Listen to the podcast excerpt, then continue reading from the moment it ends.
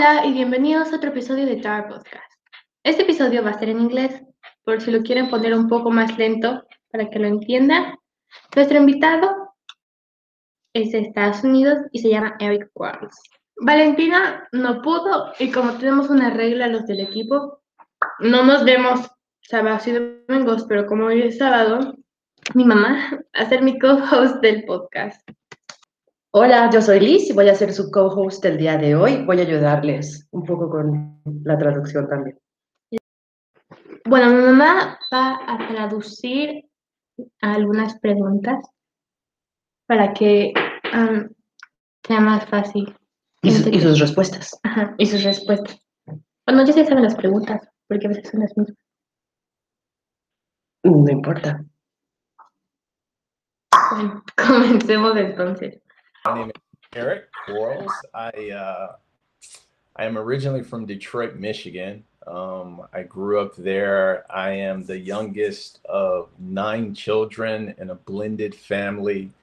Um, so there was a lot of us. My childhood was uh, was pretty fun growing up in Detroit.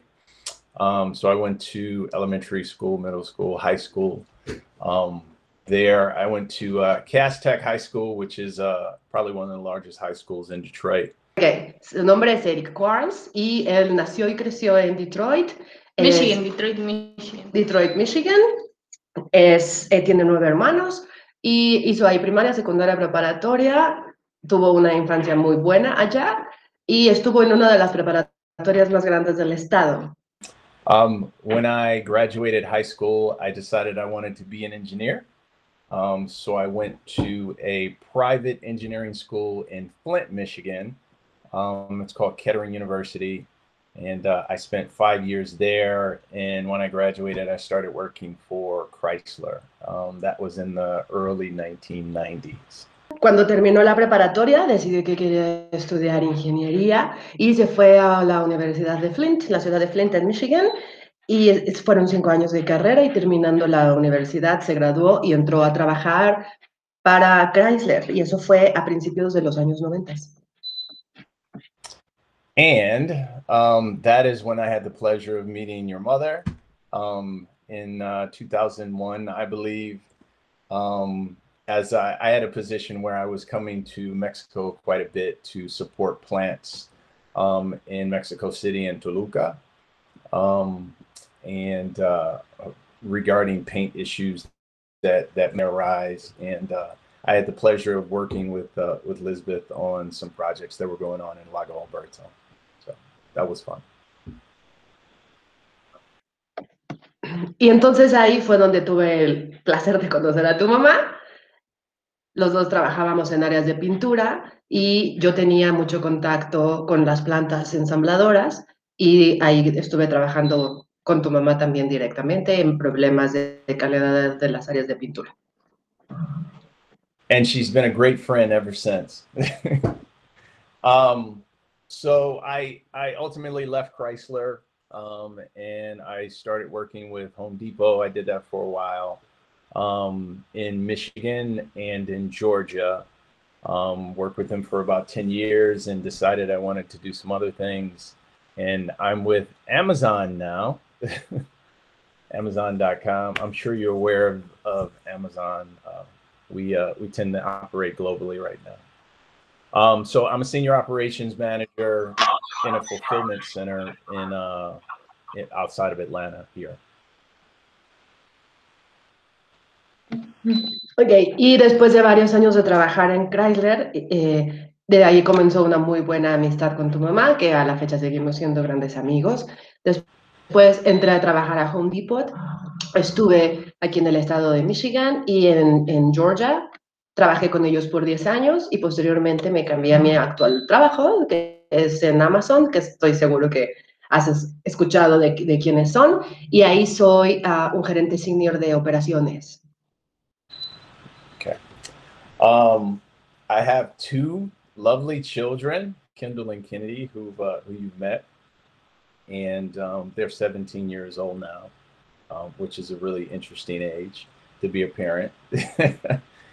And uh, I am both honored and pleased that you uh, you invited me to uh, to have this conversation with you on such a serious subject. I applaud your uh, leadership and your activism at such a young age. I'm sure you'll do really great things. Thank you so much. I can't believe they're 17 now. How, uh, how old was I when I met them? Because they were not that old. I think you were like nine. yes, Yeah. we came. Because Kennedy- there No, in, Kendall, no, Kennedy. Uh-huh. yeah, they were 12. My Um, birthday. Yeah, that was 20. That was 2016 because that's when we left, when we moved up to Michigan. That's been Almost five years now. Uh-huh. That's been a long five You were years. nine. Yeah. Yeah. Yeah. Wow, time flies. Tell us. That- I'll translate be- before I forget. yes. Ok. Eh, y actualmente tiene dos hermosos hijos, Kennedy and Kendall, y Kendall, que tienen 17 años el día de hoy. Ha sido toda una aventura esto de, de, de ser padre. Tú los conoces hace ya también varios años. Y estoy muy honrado y encantado de que me hayas invitado a este proyecto, que tú, Abril, al estar en una edad tan joven, tengas esta proactividad de estar tocando este tipo de temas, un- muestras un gran liderazgo y estoy seguro que harás grandes cosas. I think you should tell him what the project is about, how, Ah, how okay. it was yes, you I'll know, tell you about the project. So in school, we're doing this project. I don't remember what it's called because they never told us what it's called. Uh, and we had had uh, to open an Instagram account, YouTube channel, or a podcast. And I decided to do a podcast with my best friend and another group of friends. And you could either choose uh, gender Discrimination. or uh, racism discrimination and I chose that one because it was easier for me to talk about it than um, gender discrimination, and that's how everything started. And now we're here. Yes. Happy to participate. Shed some light on the matter. Yes, it's really important to me because in Instagram I've seen like everything, and when people put the uh, black circles on their profile picture, I, I started like to investigate about everything, and that's when I um, enteré Found out? I found out about uh, what happened with George Floyd and how everything like started will go downhill from there. Did you downhill, ¿verdad? Okay. That's Yeah. how TTAR podcast. What's TTAR? Oh, TTAR podcast stands for Truth About Racism. Yeah, unfortunately, um, though George Floyd, um, George Floyd's murder was, um, it was sad. It it is actually not that uncommon. It just ha- happened to be filmed um, in its entirety, um, and seeing that you know nine minutes of video from beginning to end just really, it was it, it was shocking to a lot of the world. Um, but to some folks it it wasn't like it it is something that there are names that we don't know because it never came to light and it was never videoed. And even since george floyd there have been um, there have been far too many unarmed black people that have been killed by police. Um, you know daunte wright this year um, rayshard brooks this year. So it's like one happens and before you can get over it another one happens. And it just becomes a lot uh, it becomes difficult for a lot of black people to deal with it mentally and emotionally. So the conversations that i have to have with, with my children who look like me and how they need to interact with the police if that ever happens is is a conversation that most white people don't have to have with their children because it's just not it's not in their it's not in their reality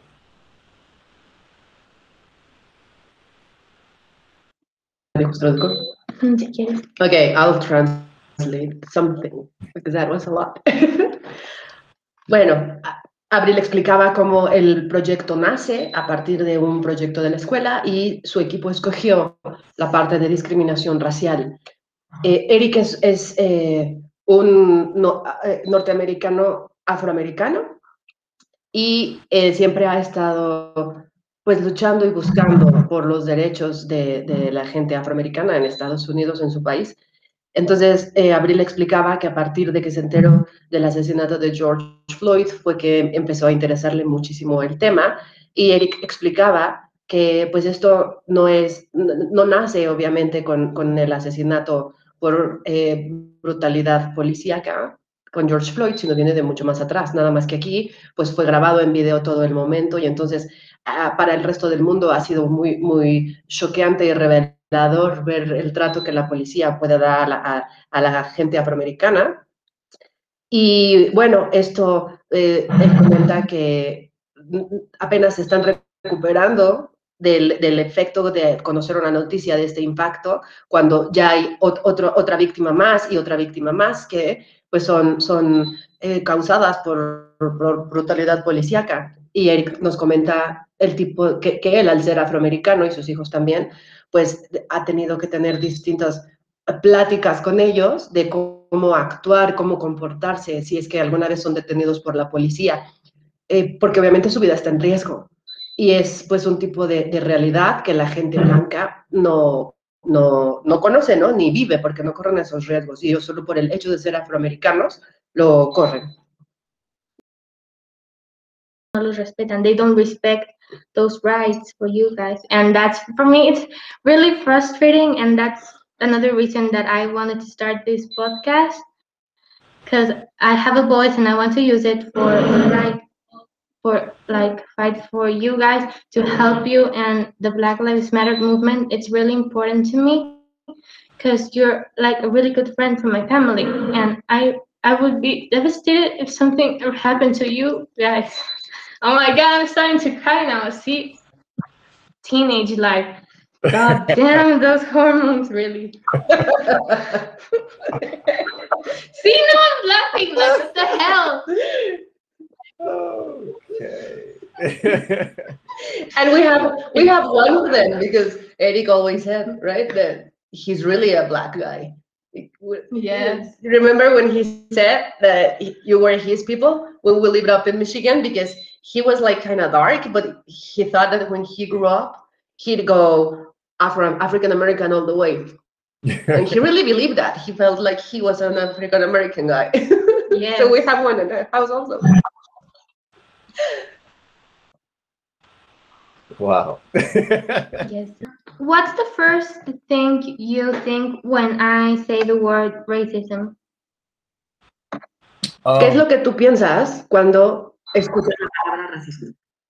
So the, the, the first images that to my head are um, images from from protests in the United States in the you know in the 50s and the 60s, um, images of uh, like movies and films that I that I had seen growing up um, in school. Um, when I think of words, that that uh, come to mind when the word racism is heard. I think of bias, of course, um, hate, exclusion, stereotypes, um, mistreating or, or treating someone differently based on their race or racial characteristics, um, you know, just normal features and, and traits and, and stereotypes.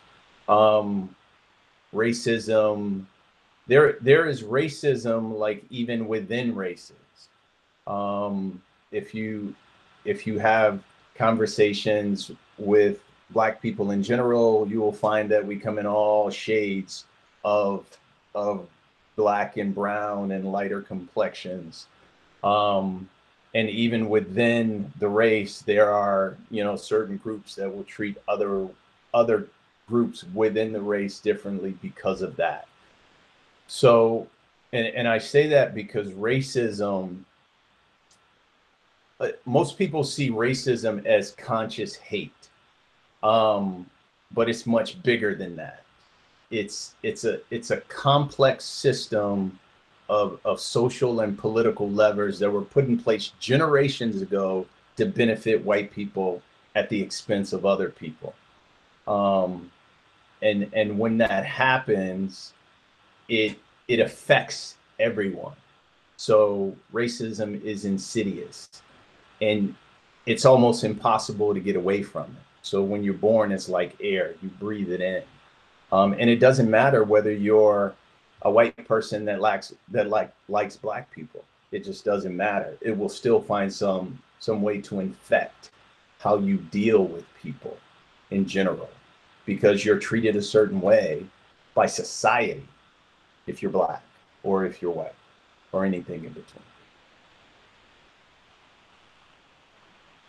Okay. Um, that was a lot. Cuando, I, let me add it all. if I if I can add one more one more No. piece of that that, that just Yes. came to mind. So so hate hate is just one manifestation of of racism.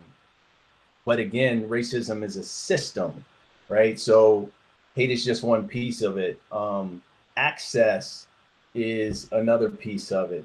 Privilege, you know, you've heard the term white privilege. So privilege is is a piece of it as well um, as a as a person of color, as a black person, there are there are there are things that I that it's more difficult for me to access than it is for the average person who's white. Um, and sometimes it's it's about just the people that you know. Um, and I'll, I'll give an example of that um, from when I was I was graduating from college. I have a friend who's still a friend to this day who happens to be white. We went to the same college. We graduated with the same degree at the same time, generally speaking, the same um, grade point average. We worked, we both interned at Chrysler. So when we finished our internship and we were about to graduate, we both wanted to get into this graduate engineering program that the company had. We were told that the company did not recruit from the school that we went to. Now, mind you, we had both been working for five years with the company and both thought we were qualified. So, mind you, we came up in a system that preferred, gave preference to people that were white versus people that were not white. So, my recourse was I'm being told that I can't that they that the company doesn't recruit at my school. So I'm going to write a letter to the CEO expressing my frustration because I had invested 5 years with the company. Now, I don't know the CEO from anyone at all, right? So if he got a letter from me, he wouldn't recognize it. My friend, who I went to school with, worked, excuse me, his father worked for Chrysler as well. His father knew the CEO. So this is what I mean when I talk about access. So my friend could then talk to his father, and then his father could talk to the CEO and say, "Hey, my son went to school, got good grades, wants to work at the company." And he has this this point of contact that I don't because my father came up in the same system that preferred white people. And my father worked as an hourly worker in the plant.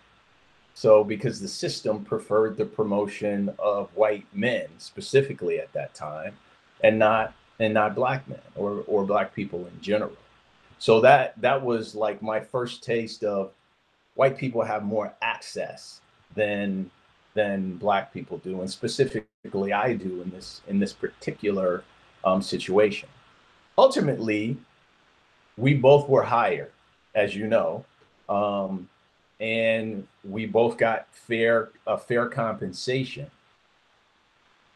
There's a part of me that believes that because I knew his father as well, that he went and had the conversation about both of us, right? And that's where we get into be an ally to black people um, or to people who are being oppressed in any way. We need allies across the globe in order to lift us all up. How do you think these racist prejudices What? What? What? What are you- Prejudice. prejudice are cultivated, like in a family or in Yeah, like, I- mentally? I I think it starts at home. Um, I think it starts at home, and I think it starts uh, through just society's influences. Sometimes they're overt. Um, sometimes they're very subtle. Um, sometimes people are they just don't know. Um, I, I think I mentioned earlier that most most white people don't personally know anybody who's black. Most don't. That that's just a statistical fact. Um, and until until we have contact, then there will continue to be assumptions about reality, and there will continue to be ignorance. And ignorance not not in a in an insulting way, but ignorance in the definition of the word, just not knowing, um, not being aware. Um, once you have uh, close contact, then the stereotypes are all broken down.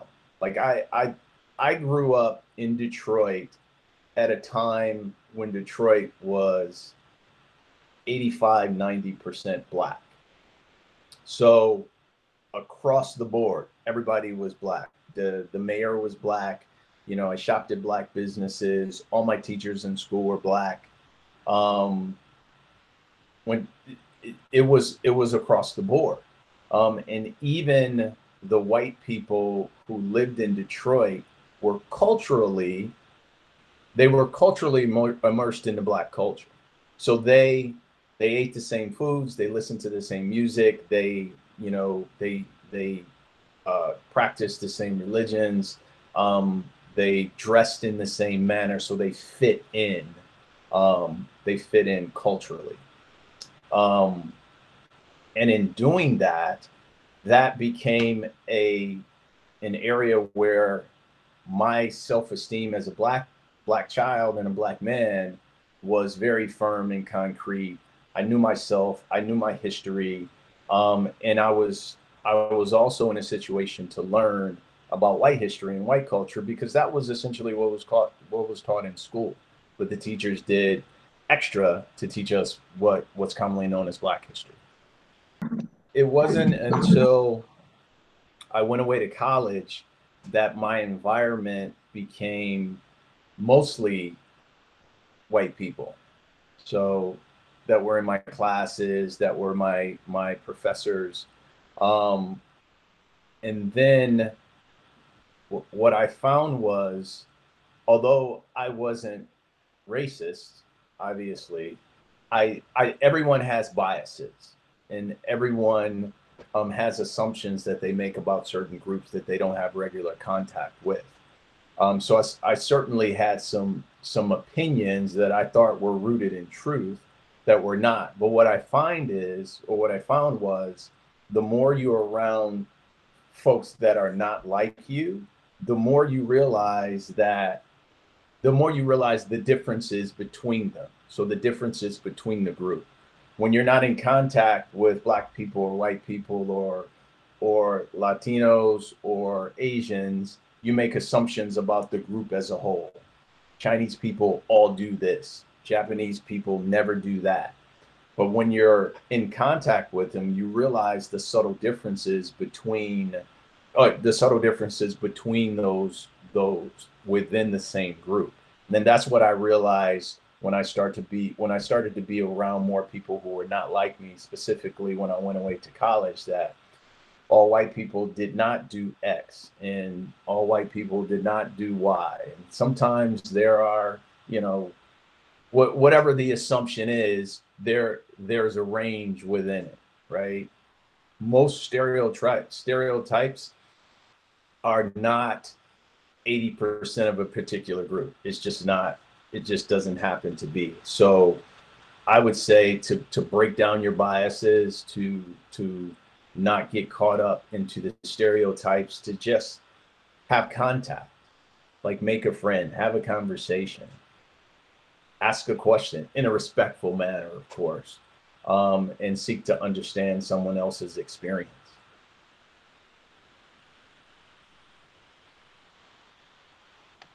Okay, Eh, como te comentaba, toda, toda mi, mi, mi, niñez y adolescencia, pues la pasé rodeada, rodeado de, de, gente de color, porque ahí es la sociedad en la que yo vivía. Mi primer contacto, en realidad, directamente con el racismo y con gente de, otro, de, otras, de otras razas, fue cuando entré a la universidad, porque entonces ahí sí ya era yo una minoría. La mayoría de la gente era gente blanca.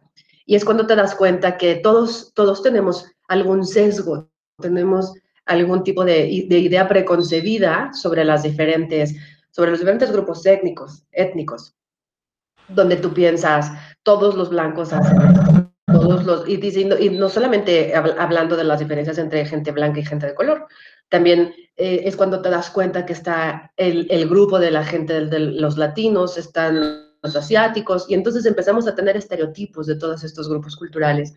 Y en realidad, el, el 80% de las características que nosotros pensamos como un estereotipo de un grupo étnico no son ciertas. Hay un muy amplio rango de características dentro de la gente de una, de una, de una misma etnia, de una misma raza. Y la mejor manera que tú tienes de, de, poder empezar a entender estas diferencias es conociendo gente de, de, diferentes razas. Conforme tú conozcas gente que es diferente a ti, ¿no? De, una raza distinta que tiene otro tipo de, ideas, otro tipo de forma de vida, es cuando te vas a dar cuenta de verdad de las pequeñas diferencias que existen entre las razas. Y entonces todo este concepto preconcebido del estereotipo de que toda esta raza en particular tiene todos estos rasgos, te vas a dar cuenta que no es cierto. ¿Se me puede?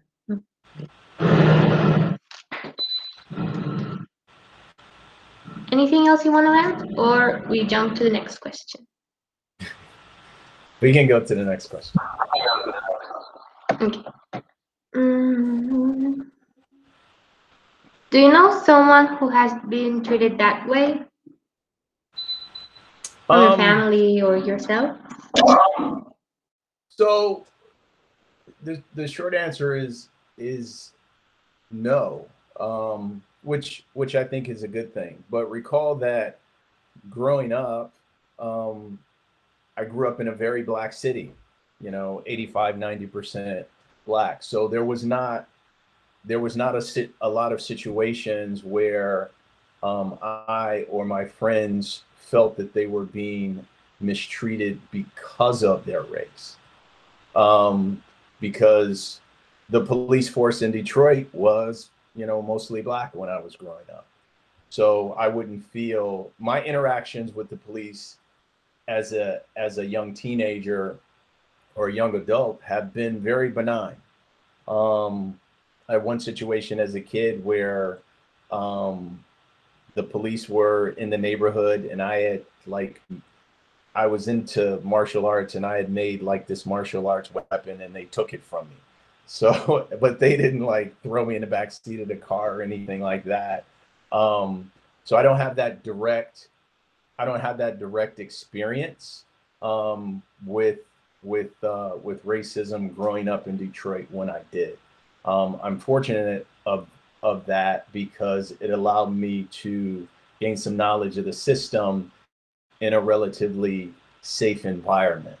Um, but like you, and a lot of folks, I have been flooded with the the experiences of people that look like me in general throughout the throughout the country. Um, so we talked about George Floyd. I don't think we mentioned Ahmaud Arbery, and this, and that happened here in Georgia, right? It it happened in an area that I that I've driven through. Um, I know that the experiences of my people affect how I interact with other folks and interact with the police. That like like my experience my experience are really small ways. Like I remember, you know, walking to the bus stop um, from high school once, a group of like young black high school kids and there's an old white lady who's walking in front of us and she sort of pretends to look down and look for something so that we can walk by and not you know not be behind her because she felt uncomfortable with with us being behind her. I can only presume that this because it was you know four or five young black men and an older white woman. Um, the situations where I would step on an elevator and there happened to be a white woman and she would clutch her purse like I'm gonna take her purse. Obviously, I'm not gonna do that. So I you know, I, I don't make a big issue about that. If I walk into a store and security follows me around because they make an assumption that I'm going to shoplift, um, that's not, that's just not going to happen. So if they want to follow me around the store, fine. You know, if they want to waste their time to do that. But I've been with, I've been in situations with that, like that, with white people, and they're upset. Like they're literally upset that security is following them around. And I'm like, welcome to my world. Like I can't I can't get on that emo- emotional roller coaster because somebody is assuming that I'm going to steal something. I'm just going to not steal, right? And be on my way. My my experience of late in dealing with racism as I mentioned earlier is just that conversation that I'm having with my children um, specifically my son being a young black man who's even though he's a child he he looks like an adult. Um, so in the eyes of police he can very easily be seen as a threat. Um, and i only have one son and i want to make sure that that he is safe and he gets home. Um, so he needs to know how to interact with the police in such a manner that he will get home safely. Um, so i make it a point to teach him how to do that.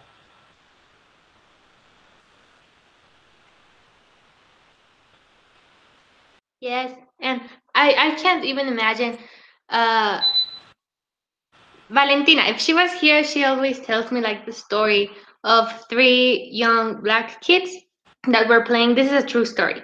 She'll tell me. Um, they were playing outside, and I don't know what had happened. Where? Where? Uh, I'm not, I don't know where. Like she tells me, she told me where, but I don't, I can't remember where.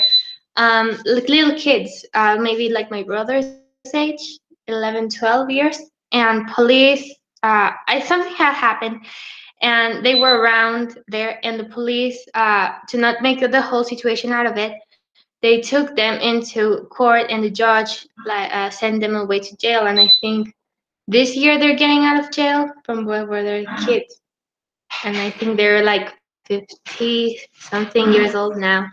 50? Yes, Valentina knows the story better She couldn't be here today, Valentina, as you can tell. I'm not sure I've heard anything about that.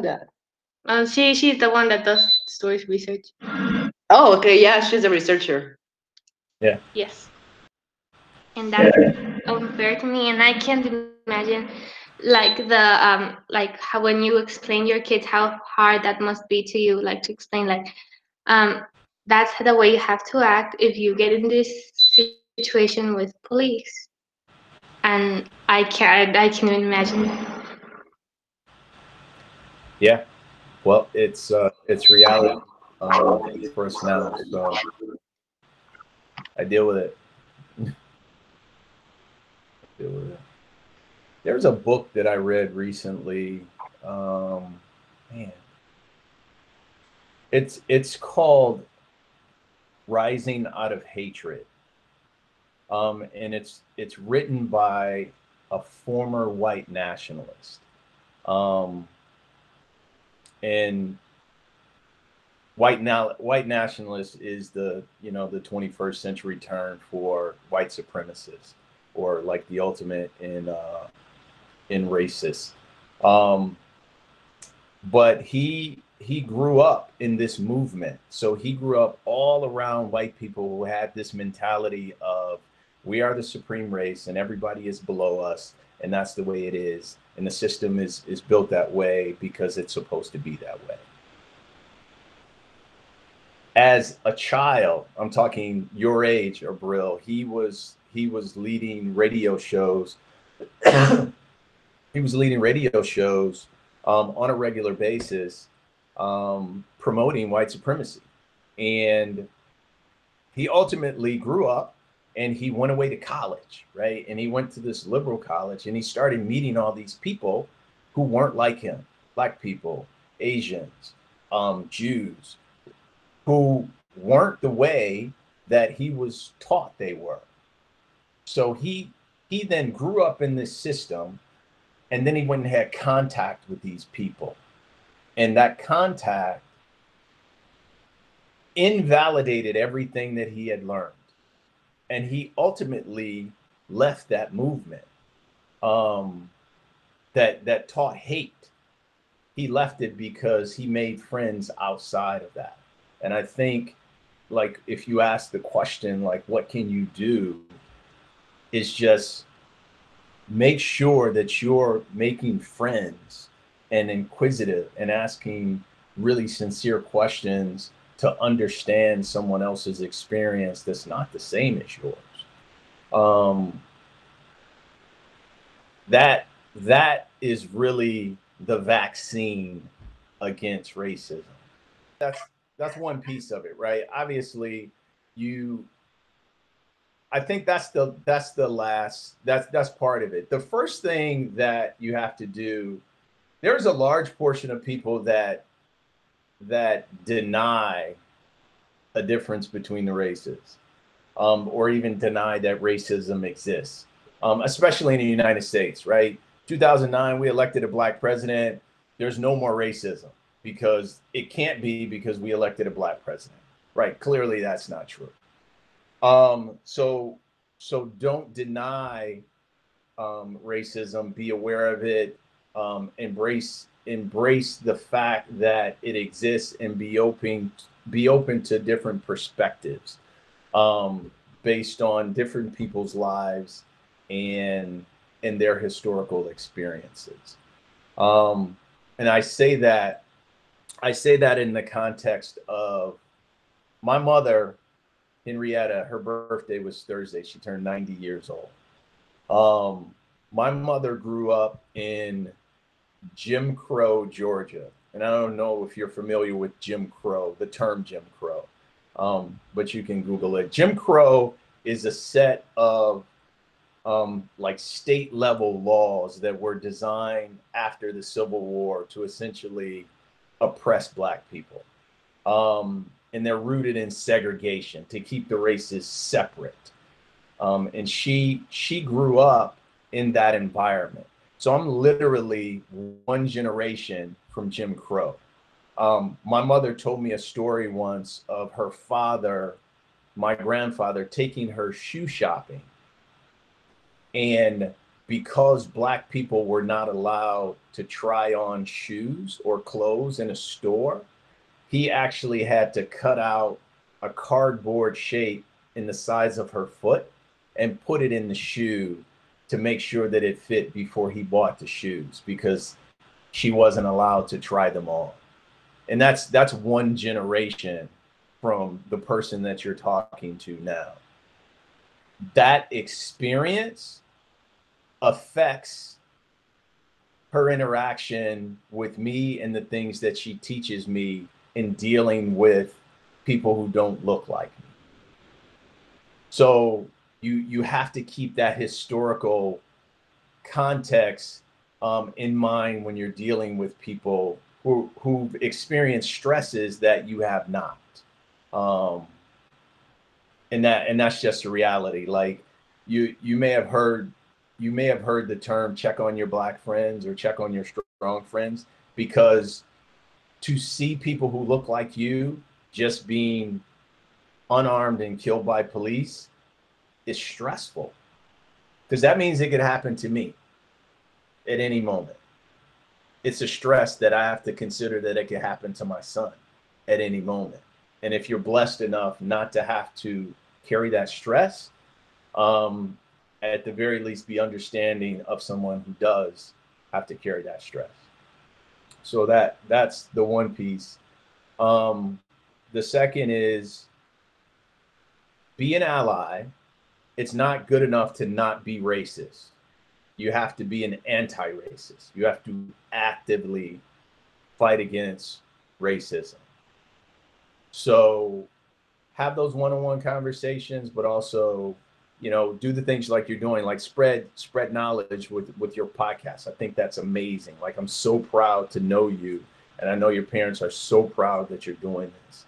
Um, but participate in in protests, peaceful protests, and marches and rallies, and and be courageous in that moment that that it matters. If you see someone being excluded because of of they're because they're different because they look a different way or or they identify in a different way like be be courageous enough to to include them um because they're important. Their opinion is important. Their input is important. Um and they're part of this this global community that we have. So for you and your generation those are those are the three things that i i would say that you can do to combat um, racism.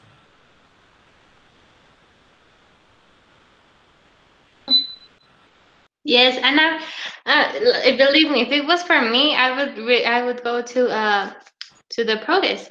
I don't. I think it was in L.A. where it took place. I'm not sure. Mhm. Yes, I think it was there or in Florida. Um, I would go. Believe me, I would ask my mom or dad to take me.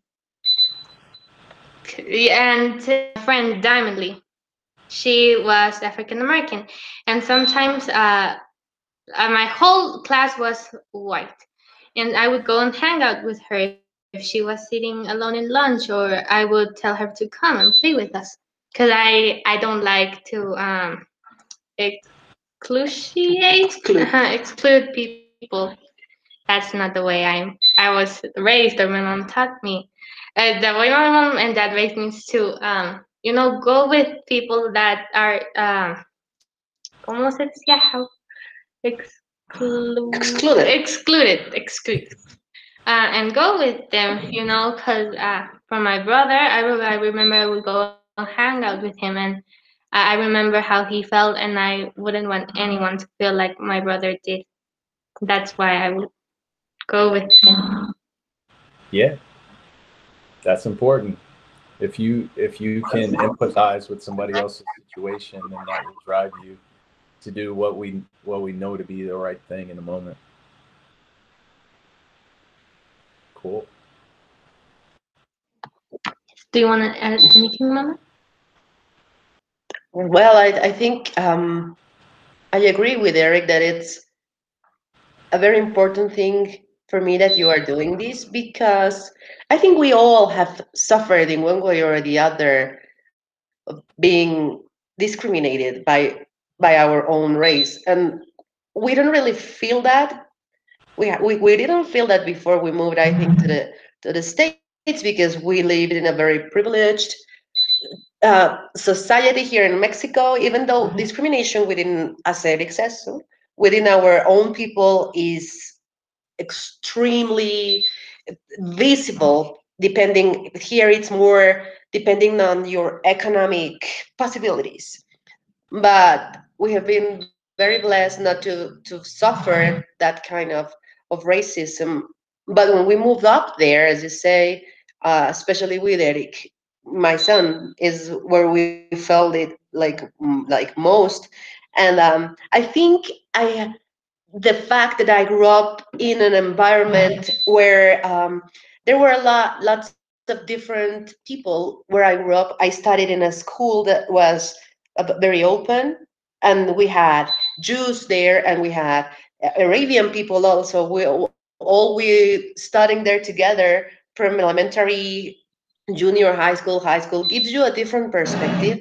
And i think it's so important to help like spread it to the world. You know like as eric says like knowing different people different than you makes you very aware of um, that at the end of the day even though we have very different customs maybe sometimes the way that we live but we essentially are equally as important and and podcasts like this one that you are now um, broadcasting helps people be aware of that. People who haven't had the opportunity, for example, here in Mexico, there were no black people when I was young. Now you see somebody, but I remember when Eric came to Mexico, so, uh, while he was waiting for me and uh, in a restaurant? No, I think I was waiting for you, right?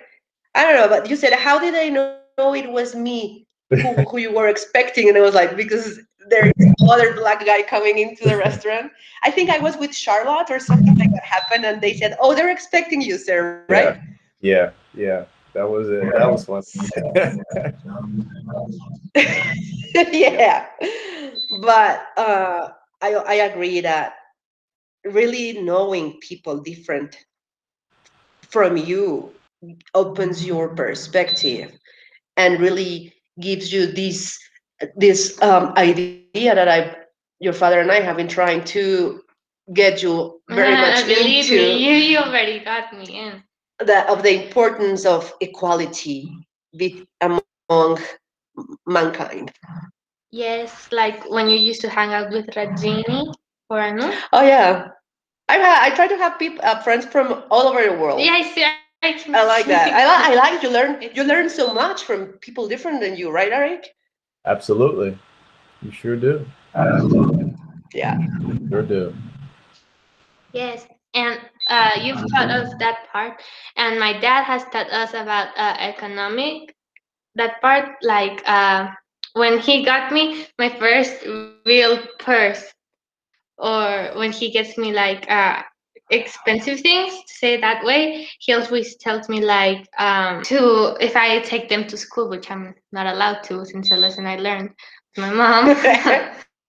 um like to not start like oh like my daddy got me this purse and it was that Showing off. uh, like, yeah like show, show off. off. yes because uh-huh to not be to not look like that that girl that that one girl we all met The, sh- the show of Nobody wants to yeah talk. the sharp cake girl Yeah. high school musical Nobody Shark likes to show off. no and that's um well between you and my dad that's that's who i've become and what i believe in thank you so much eric for being here i really appreciate it and i'm really happy that you got time to do this with me Well, again, thank you for having me. Um, this is it's a serious subject for you know a young woman of your age to to tackle. So I'm really proud that you're doing that. Um, we have a long way to go, um, but if if your generation can embrace the the the job that has to be done, like it it can be fixed. This world can be a whole lot better place. We just we need more young leaders like you to uh, to drive this this mentality of separatism and supremacy and one person is better than the other because of the amount of melanin that's in their skin or isn't. Um, it really it really needs to uh, if we're if we're going to get where we need to go as a human race then we need to shift our thinking overall and I think it it starts with the younger younger generation. I'm too old, too tired. no no if people ask you how old are you just tell them Like 40, i'm like right? 40 yeah, i'm 40 I- I just turned 42 like uh, that's what how my brother tells when my mom uh, when somebody asks what my mom age is like she just turned 42 even if they have asked him like for three years now and she's 42 like she's a vampire don't worry don't worry. And uh, thank you so much for being here and um, a representative of the black community.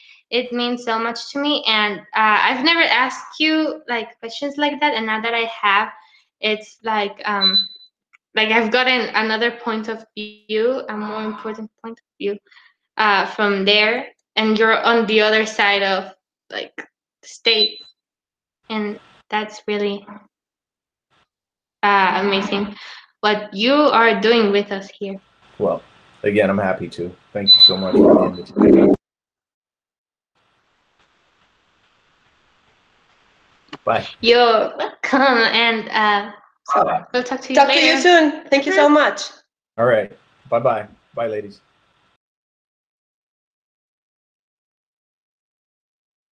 Negra Ujú. y te da su punto de vista. Y creo que como él dice, la, o sea, una, la manera de empezar a romper estas barreras del racismo es de verdad conocer gente de, diferente que tú, porque no conocemos. Y por ejemplo, ¿qué dicen? Pues todos los árabes son terroristas. Si es árabe es terrorista, ¿no? no, Si es chino es sucio, como que no se bañan y no sé qué. Si es europeo es tal. Pero ¿conoces a alguno para que puedas decir sí, son terroristas porque este que yo conozco es terrorista, por ejemplo? O si son bien puercos porque todos los chinos que yo conozco son nadie, ninguno se baña. La verdad es que no. Entonces, tener como este tipo de entrevistas, le, le- empiezas a dar a tu audiencia una perspectiva diferente, ¿no? Un punto de vista diferente y de, un, de, de alguien, de un representante de un grupo racial que ha sido discriminado. O sea, ¿qué tal con su mamá? La vida de ella es solo una generación, ¿no? Arriba de no puedes, no puedes probarte la ropa porque entonces ya está como contaminada, ¿no? Qué duro, ¿no? Imagínate qué duro. Porque cuando yo lo conocí, que nos empezamos a hacer muy amigos, eh, eh, eso que dice de hacer, hacer, pregun- pre- pre- pregúntale de una manera respetuosa, pues yo no conocía a ningún negro. Cuando nos fuimos a Estados Unidos, que bueno, cuando supe que nos íbamos a ir, Sí, me acuerdo que le hablabas a Eric. yo les, Sí. para, para que ustedes supieran, porque además, pues Detroit es una ciudad todavía hoy muy negra y ustedes nunca habían visto. Ah, ¿tú- ¿No te acuerdas cuando los conocieron? ¿Cómo, lo, cómo veía a Eric? ¿A Eric? Así. Ah, Pero hasta la boca abría yo, cierra la boca. No, yo creo que no se acuerdan porque eran chiquitos. Me acuerdo de la vez que fuimos a las pirámides. Ajá. Ustedes nunca habían visto una persona negra. Nunca. Qué cañón, ¿no? Sí, y yo, pues, pero a mí me tocó ya más grande. Yo sí los, o sea, obviamente sí los había visto de cuando iba a Estados Unidos de chiquito, pero convivir así ya de amigo, y vamos a platicar, y vamos a comer, y vamos a cenar, y vente a la casa, pues nunca. Y entonces, ah, pues yo veía, difer- o sea, las diferencias físicas es como lo, lo que primero te brinca, y yo sí le preguntaba, o sea, yo le hacía preguntas, y luego él también a mí, ¿no? Y decía, a ver, yo le decía, oye, si te asoleas, ¿te pones más oscuro? Porque ya eres, ¿no?